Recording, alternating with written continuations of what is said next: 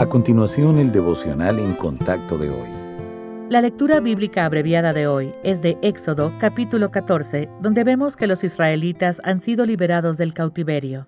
Dios ha dado instrucciones a Moisés para que acampen junto al mar, y le ha dicho que, una vez que el faraón cambie de opinión respecto a la decisión de liberar a los israelitas, Dios endurecería el corazón del faraón. Y mientras que éste y todo su ejército, carros, caballos y jinetes, persiguen a los israelitas, Dios sería honrado, y ellos sabrían que Él es el Señor. Cuando los israelitas vieron que estaban atrapados entre el mar y el ejército que avanzaba, gritaron y culparon a Moisés.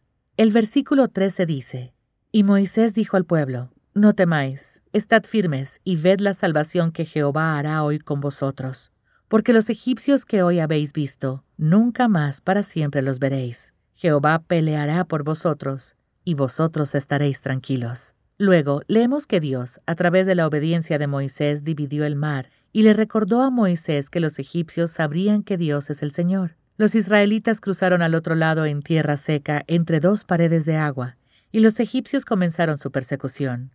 Pero Dios sembró la confusión en el ejército e hizo que sus carros funcionaran mal, de modo que, en el versículo 25, los egipcios dijeron, Huyamos de delante de Israel, porque Jehová pelea por ellos contra los egipcios. Y Jehová dijo a Moisés, Extiende tu mano sobre el mar para que las aguas vuelvan sobre los egipcios, sobre sus carros y sobre su caballería.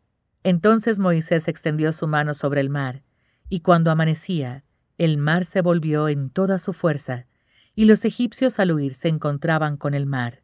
Y Jehová derribó a los egipcios en medio del mar, y volvieron las aguas, y cubrieron los carros y la caballería, y todo el ejército del faraón que había entrado tras ellos en el mar, no quedó de ellos ni uno.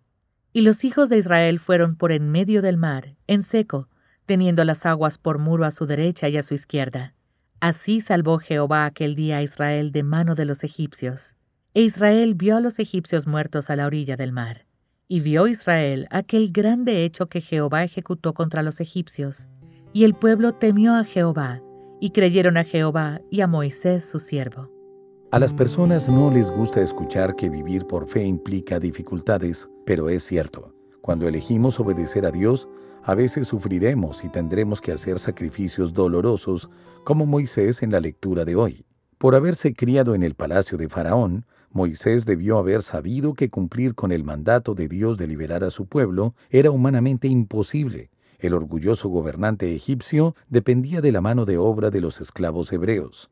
No obstante, Moisés hizo lo que el Señor le pidió, y la liberación de los esclavos fue solo el comienzo. Moisés pasó 40 años liderando a este pueblo errante, intercediendo por ellos cuando desobedecían a Dios e invocando al Señor cuando enfrentaban problemas. La vida de Moisés pudo haber estado marcada por sacrificios, pero fue moldeada por una relación personal con el Altísimo. Cuando surgía un nuevo obstáculo, Moisés se dirigía primero a Dios en busca de ayuda y dirección. Sus dificultades ponían a prueba su confianza en sí mismo y fortalecían su fe. Esto también es cierto para los creyentes de hoy y la Biblia enseña que nuestras pruebas también nos acercan al Señor. Cuando aceptamos que los problemas son parte del andar de fe, podemos apoyarnos en Dios y acercarnos más a Él.